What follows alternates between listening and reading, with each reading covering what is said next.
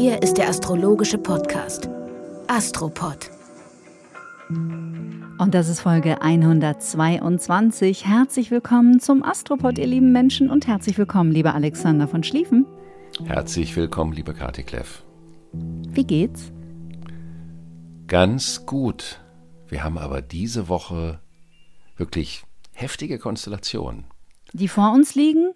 Die liegen vor uns und da dürfen wir uns wirklich drauf vorbereiten. Okay. Ich würde mal sagen, also man muss jetzt keine Angst haben, aber man sollte sich darauf vorbereiten, was die Bedeutung der Konstellation ist, damit man damit umgehen kann. Um vielleicht einen sanften Einstieg zu finden, ich wollte so gerne mit etwas Philosophischem beginnen. Hast du Lust? Auf jeden Fall. Vor allem, wenn ich nicht weiß, was du mir bietest, äh, umso besser.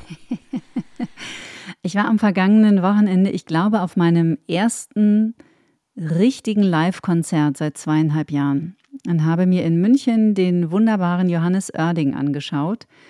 Und waren so 5000 Leute in diesem Zelt. Und an diesem Abend ist mir einmal mehr was klar geworden, gerade auch in Hinblick auf das Thema Vernetzung, Luftzeitalter, Digitalisierung. Wie sieht sie eigentlich aus, die Vernetzung des Luftreiches und so weiter und so weiter. Und was mir an diesem Abend wieder einmal mehr klar geworden ist, wir Menschen brauchen einander. Wir brauchen die Berührung und wir brauchen die Energie, wir brauchen den Austausch und wir brauchen auch die physische Nähe. Also an alle Digitalisierungsfanatiker, die glauben, das Tolle, was wir in den letzten zweieinhalb Jahren im Rahmen der Pandemie so wunderbar auf die Beine gestellt haben, in Klammern Zoom-Meetings, Teams-Meetings etc. etc., würde das reale Leben und das Miteinander der Menschen ersetzen? No thanks but no. Niemals.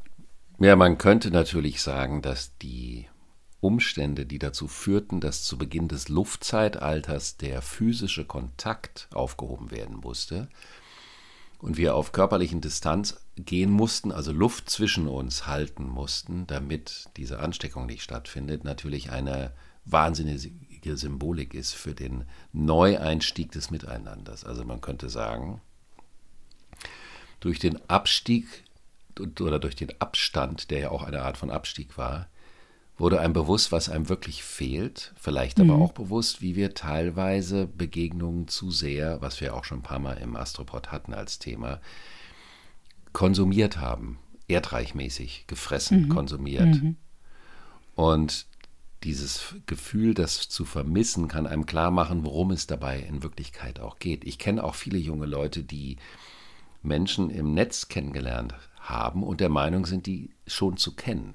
Das ist ja mhm. etwas, was für so einen alten Urerdheini wie mich im Sinne der, des in dieser Zeit Geborenseins völlig unvorstellbar ist, dass eine wirkliche tiefe Verbindung nur auf Basis der Virtualität stattfinden kann. Aber das kann auch sein, dass an einem solchen Punkt lediglich die unterschiedlichen Empfindungsweisen und Generationen aufeinandertreffen.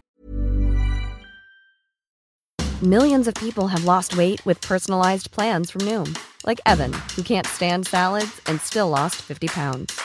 Salads generally for most people are the easy button, right? For me, that wasn't an option. I never really was a salad guy. That's just not who I am. But Noom worked for me. Get your personalized plan today at Noom.com. Real Noom user compensated to provide their story. In four weeks, the typical Noom user can expect to lose one to two pounds per week. Individual results may vary. Also ich glaube schon, dass eine relativ tiefe Begegnung möglich ist, auch digital. Ich coache ja auch, ich arbeite mit meinen Klientinnen und Klienten auch digital und online und bin total überrascht, was da trotzdem entstehen kann. Aber nichtsdestotrotz in letzter Konsequenz, um, sage ich jetzt mal, den Sack zwischen uns zuzumachen, brauchen wir die physische Nähe zueinander. Die Menschen, die du coachst, mit denen musst du ja nicht zwangsläufig eine persönliche, tiefere, längerfristige Beziehung aufbauen. Und darum mhm. geht es eher. Das mhm. ist eine mhm. andere Geschichte. Dafür ist das fantastisch, auch wenn man zum Beispiel äh, unterrichtet oder weltweit unterrichtet mit, den, mit Zoom oder diesen Medien. Das ist natürlich eine ganz großartige Variante, um auch anzuknüpfen. Es geht mehr um die Substanz der Beziehung, was ja auch ein Thema von Uranus im Stier ist. Die Wertigkeit. Also, was ist eine Beziehung wert? Wann ist sie was mhm. wert? Wann ist sie was im Sinne von spezifisch? Wofür was wert? Und da würde ich doch unterscheiden zwischen den geschäftlichen. Mhm.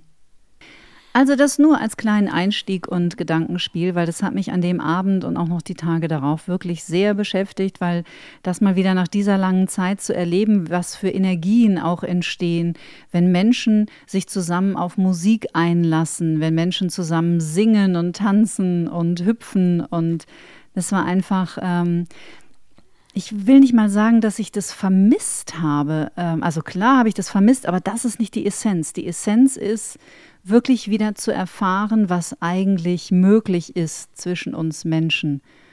Wenn wir auf einer hohen Frequenz, natürlich die Musik ist ja eine total hohe Frequenz, was geschieht und entstehen kann, wenn wir uns auf einer hohen Frequenz physisch begegnen. Es war wirklich toll. Also ja. Ich würde dir an einer kleinen Stelle zart widersprechen wollen. Ich bin nicht der Meinung, dass Musik zwangsläufig hohe Frequenz ist. Es gibt auch ganz niederfrequentige ähm, musikalische richtig. Äußerungen, ähm, die vielleicht ja, auch manchmal stimmt. musikfern sind. Aber trotzdem, wir wissen, was du meinst. Und es ist aber dennoch sichtbar, dass es um die Neubewertung der Substanz der Beziehung geht, woraus sich auch ergibt, was wir zusammen machen wollen in der Zukunft. Mhm. Mhm. Ja. Also das als kleiner sanfter Einstieg, äh, um ein bisschen abzupuffern. Und jetzt bin ich sehr gespannt, was uns die nächsten sieben Tage erwartet.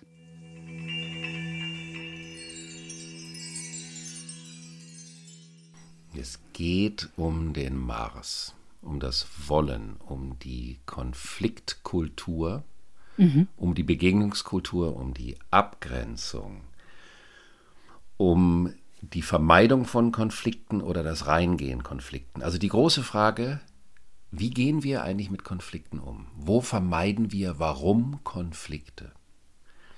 Und am Samstag haben wir eine Konfliktspannung zwischen Mars und Pluto. Mhm. Mars und Pluto sind sich am 3. März begegnet, als der Krieg angefangen hat. Und Mars-Pluto ist eine sehr tricky Konstellation. Denn wenn wir sagen, es geht um Konflikt und Vermeidung von Konflikten, es gibt vielleicht Konflikte, wo wir sagen, okay, da müssen wir mal kurz hingehen und müssen etwas klären. Es gibt aber auch Konflikte, bei denen sich etwas über lange Zeit anstaut, aufstaut. Und dann ist die Gefahr, dass wenn man dann hingeht, dass es sofort eskaliert. Mhm. Und zwar total eskaliert. Also weil es sich angestaut hat und weil zu viel liegen geblieben ist und nicht zwischenzeitlich abgeliefert werden konnte. Das ist also eine konkrete Situation, die sich zwischenmenschlich oder zwischen Parteien ergeben kann.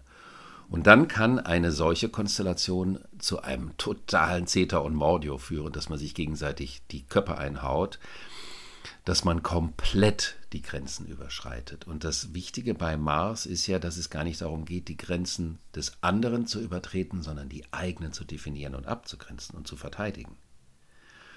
Und wenn man das vorher nicht, ich sag jetzt mal, gesund oder sauber gemacht hat, dann hat man so viel angestaut, dass man explodieren könnte und dann das Bedürfnis hat, einen totalen Vernichtungsfeldzug zu führen. Und so ein Vernichtungsfeldzug hat ja im Ende Februar auch stattgefunden unter dieser Konstellation. Und am Samstag ist das erste zunehmende Quadrat, das ist so wie ein Viertelmond, ein zunehmender Mond. Also auf dem Weg zum Vollmond, das wäre dann zu einem späteren Zeitpunkt die Opposition von Mars zu Pluto, das wäre dann wie die Vollmondkonstellation. Es ist jetzt der zunehmende der Viertelmond und man kann sich jetzt fragen, wie sind wir, wie ist die Welt, wie sind alle Situationen mit dem Thema der Abgrenzung, der Konfliktvermeidung, der Konflikteskalation, des Eintretens in Grenzübertretungen, die Reaktionen, die unerwarteten Reaktionen auf Grenzüberschreitungen umgegangen. Und natürlich ist das wahnsinnig spannend, weil der Mars in diesen ganzen Monaten fast alle Planeten, die zu dieser von mir sogenannten Stasi-Konstellation des Jahres gehören, also da, wo die langsam laufenden Planeten in fünf aufeinanderfolgenden Zeichen direkt nebeneinander stehen, was wir ja mhm. verglichen haben mit dieser U-Bahn-Situation, wenn man sagt, diese ganzen Heinis sind normalerweise im ganzen U-Bahn-Abteil verteilt und dann sitzt der eine da hinten gruscht heimlich rum und macht irgendwas und plötzlich merken das viel später die anderen, dass wenn alle nebeneinander sitzen, sofort eine Kettenreaktion ausgelöst wird. Und das ist ja das, was wir auch beobachten können. Mhm. Und dann ist der Mars seit dem März über den, wo er mit Pluto anfing, danach am 5. April über den Saturn gelaufen. Das sind alles Themen, die wir im Astropod auch besprochen hatten. Dann ist er Anfang Mai über den Neptun gelaufen, dann ist er am 29. Mai über den Jupiter gelaufen und er wird Ende Juli auf den Uranus laufen. Und dann hat er alle Stationen abgelaufen. Und das ist also jetzt die 1, 2, 3, 4, die fünfte Station dieser Marsreise seit Beginn dieses Themas. Das mhm. heißt, wir können diese Daten, die ich gerade genannt habe, nochmal Revue passieren lassen. Was war da bei uns hinsichtlich unseres Wollens? Wie haben wir uns Anfang April gefühlt und verhalten? Wie haben wir uns Mitte Mai gefühlt und verhalten? Wie haben wir uns Ende Mai gefühlt und verhalten? Um zu schauen, wie gehen wir persönlich mit Aggression und Abgrenzung um? Denn wir wissen ja, dass im Luftzeitalter das große Thema die Vernetzung ist. Und daher kann man sagen, auf der einen Seite machen irgendwelche politischen Heinis irgendwelche Geschichten in der Welt draußen und da können wir nicht viel tun. Aber es geht ja um eine Energie. Und wenn jeder für sich selbst mit seiner eigenen Aggression und seinem eigenen Durchsetzungsbewusstsein, der eigenen Energie, Wut kann ja auch ein total konstruktiver Trigger sein, um etwas in Bewegung zu bringen. Ja, Wut ist vor allem was, was Essentielles, ne? Was eigentlich, also diese Aggression, wir sind, also ich kenne niemanden, der nicht aggressionsgehemmt ist. Und das ist einfach damit zu erklären, dass wir, also ich spreche jetzt von meiner Generation, bei den Jüngeren ähm, kann ich es nicht einschätzen, aber in meiner Generation durfte de facto überhaupt niemand wütend sein als Kind. Wir haben überhaupt nicht gelernt, wütend sein zu dürfen, weil in der Regel Strafe darauf folgte oder Ausschluss aus der Gemeinschaft äh, oder sonstige äh, Restriktionen. Und das hat ja auch ein bisschen äh, dazu geführt, zu welchem, ja, in welchem Zustand wir uns alle gerade befinden, weil Wut ist ja eine, eine Grundemotion. Es ist ja überlebenswichtig, um überhaupt etwas auch zu bekommen und sei es eine Grenze zu ziehen. Aber dadurch, dass wir das eben nicht gelernt haben, haben wir nicht gelernt, eine Grenze zu ziehen. Und das passiert das, was du vorhin so schön geschildert hast. Nämlich, äh, wir drücken das runter, drücken das runter, drücken das runter und dann eskaliert es. Es ist ja wie ein Dampfkochtopf. Genau, und Mars-Pluto ist die klassische Dampfkochtopf-Konstellation. Daher fordert diese Konstellation, also das Wochenende, fordert im besonderen Maße heraus, verantwortlich mit der eigenen Kraft und der Power und der Wut umzugehen und nicht einfach nur blind um sich zu schlagen. Und vielleicht an bestimmten Punkten auch endlich Grenzen zu ziehen, die vorher nicht gezogen wurden, aber so zu ziehen, dass sie dann auch halten. Und mhm. natürlich der Prozess der Zivilisation erlaubt nicht das grobe und rohe Ausleben, weshalb es in einer Zivilisation oder in einer Kultur natürlich auch Substitute und Rituale geben muss, damit diese Energie rausgebracht werden kann. Das ist vollkommen klar. Und es gibt so viele Ebenen. Man kann natürlich über den Sport, man kann auch über die Kultur, über das Musizieren, weil du von dem Konzert erzählt hast, kann man die Mars-Energie auch zum Ausdruck bringen. Man kann sie auch zum Ausdruck bringen, indem man sich eine schwierige Aufgabe vornimmt, indem man junge Menschen motiviert. Also die Mars-Energie ist per se nicht schlecht. Sie ist nur dann gefährlich, wenn sie unterdrückt wird und dann verquer hinter dem Ofen hervorkommt. Und dann mhm. natürlich miese Geschichten damit angestellt werden können kleine Inspiration zu diesem Thema. Und man darf sich auch immer fragen, was befürchte ich denn, wenn ich eine Grenze ziehe, bevor ich nämlich eskaliere? also was glaube ich denn, was mir dann droht? Das ist eigentlich in der Regel eine ganz interessante Forschungsreise, weil das ist das meistens das, wovor wir uns fürchten. Das ist die eine Frage. Und das andere ist, warum vertraue ich der Möglichkeit, einer Grenze zu ziehen, nicht? Das gehört auch mhm. dazu. Also mhm. beide Seiten sind. Und dann kann man sich fragen, wofür kämpfe ich? Und wogegen kämpfe ich?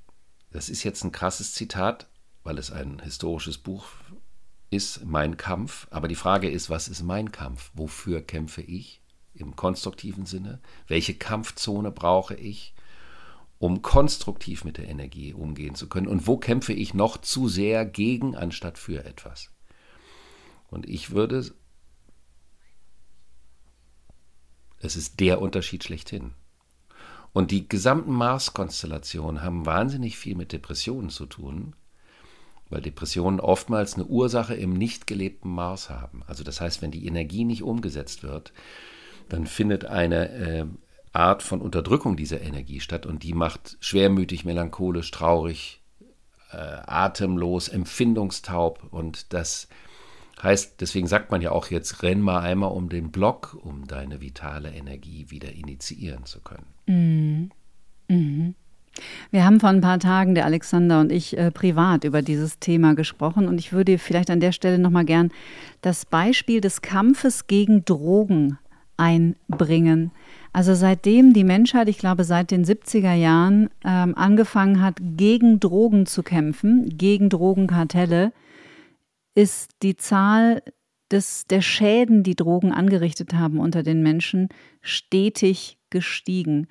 Und wenn wir uns jetzt mal erinnern an das schöne Zitat, die Energie folgt der Aufmerksamkeit, und sich dann fragen, okay, wenn ich mich mit aller meiner Kraft aufbringe, gegen etwas zu kämpfen, ist es dann nicht durchaus möglich, dass ich genau das dadurch eher stärke, als wirklich zu besiegen? Weil du polarisierst, dadurch bestärkt man. Mhm. Wenn man mhm. polarisiert, bestärkt man die Kraft, die man eigentlich besiegen möchte. Also lieber für etwas kämpfen. Auf jeden Fall. Mit den Drogen hast du eine fantastische Überleitung geschaffen zu der anderen, wirklich auch heftigen Konstellation Merkur Quadrat Neptun. Unser Freund Neptun, dieser wundervolle Planet, der die verborgenen Welten symbolisiert, der das, was man noch nicht kennt, was man noch entdecken möchte, der uns dessen bewusst werden lässt, wie sehr die Dinge viel mehr miteinander in Verbindung sind, miteinander verbunden und vernetzt sind der hatte ja in der Erdepoche einen verdammt harten Stand, was zu seinem Wesen überhaupt nicht passt. Mhm. Und daher konnte der in der Erdepoche auch nur in erster Linie seine Entsprechung in den Drogen finden, weil die Erdepoche eine hochgradig unspirituelle Zeit war. Wenn man die Geschichte der Drogen sich anschaut, auch im Sinne ihres kulturellen Einsatzes, zum Beispiel die Pilze bei den Schamanen oder andere psychedelische Drogen, die ja dann gezielt der Bewusstseinserweiterung dienen oder der Verbindung mit anderen Zeiträumen, mit anderen Menschen, mit anderen Kulturen. Das ist etwas anderes als der Drogenkonsum im Erdreich, der lediglich der Flucht vor einer bestimmten unerträglich gewordenen Realität dient. Es ist also eine Reduktion. Das Prinzip der Droge per se, wenn sie der Bewusstseinserweiterung dient, kann nicht verkehrt sein, weil die Bewusstseinserweiterung ein Teil des Lebens ist. Mhm. Es gibt ja so einen lustigen Film über eine Oase in der Wüste, auf der die, äh, das Obst, was da ist, irgendwann fault und alkoholhaltig wird und dann kommen die ganzen Tiere und fressen dieses Obst und sind dann, Ach, genau, dann da ein mich. versumpft, versoffenes Gelage. Und somit muss man sagen, dass Merkur und Neptun ist Sprache und die Grenze der Wirklichkeit.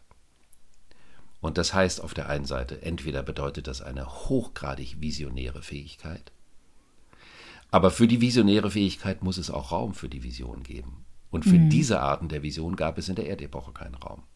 Mhm. Also ist der Merkur-Neptun in der Erdepoche ein Instrumentarium des Betrugs, nämlich der Lüge. Le bugiarde hanno zampe corte. Lügen haben kurze Beine.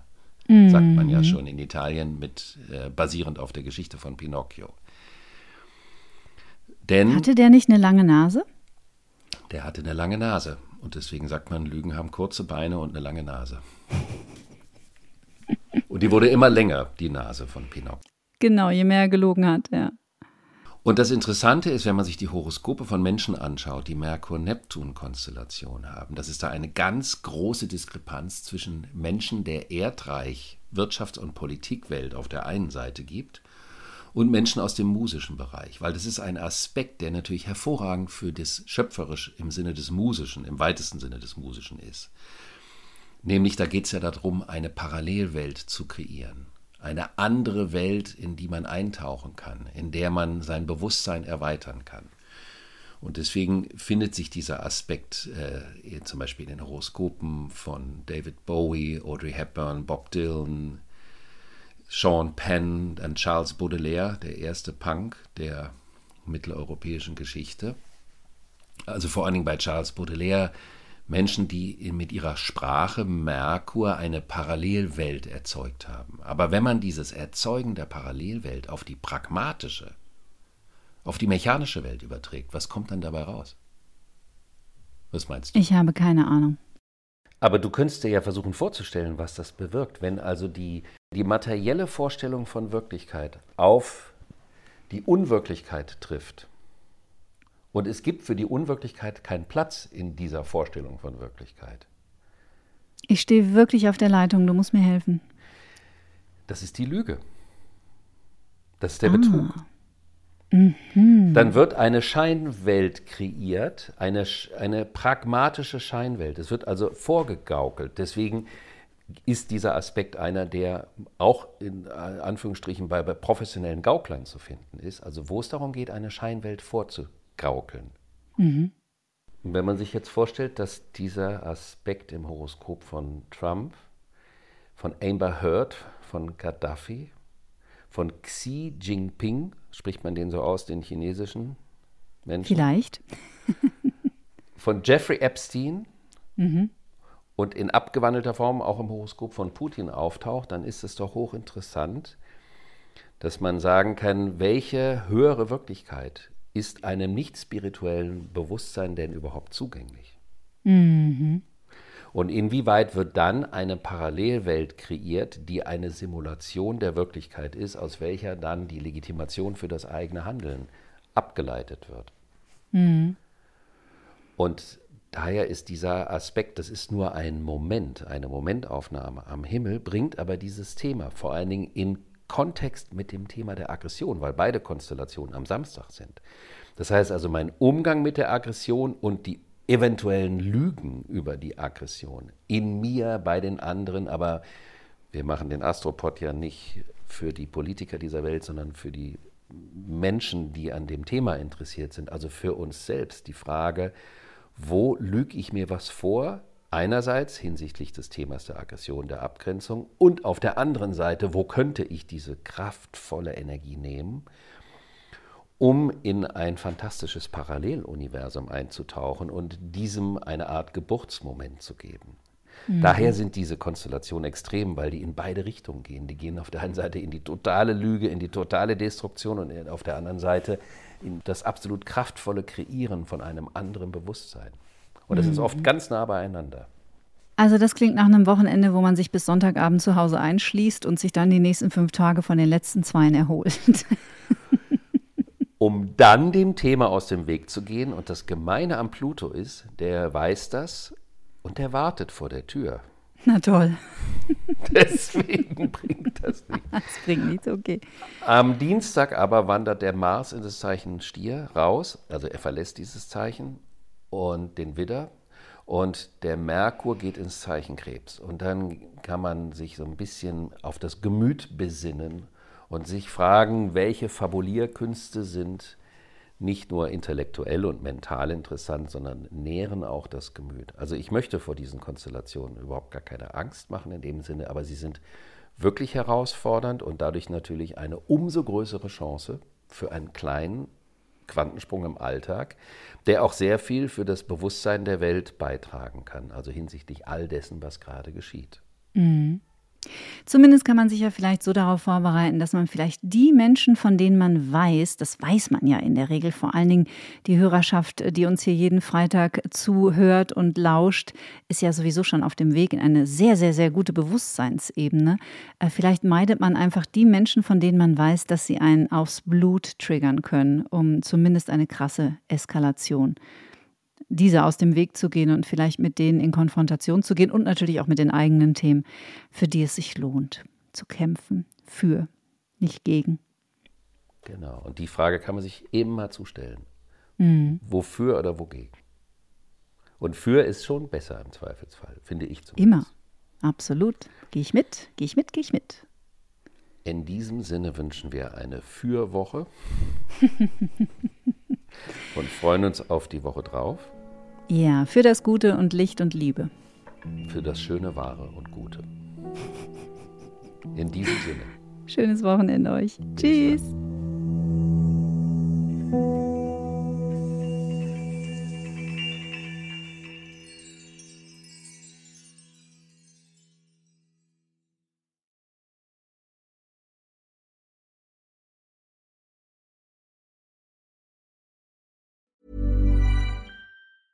Mom deserves the best, and there's no better place to shop for Mother's Day than Whole Foods Market. They're your destination for unbeatable savings, from premium gifts to show-stopping flowers and irresistible desserts. Start by saving 33% with Prime on all body care and candles. Then get a 15-stem bunch of tulips for just $9.99 each with Prime. Round out Mom's menu with festive rosé, irresistible berry chantilly cake, and more special treats. Come celebrate Mother's Day at Whole Foods Market.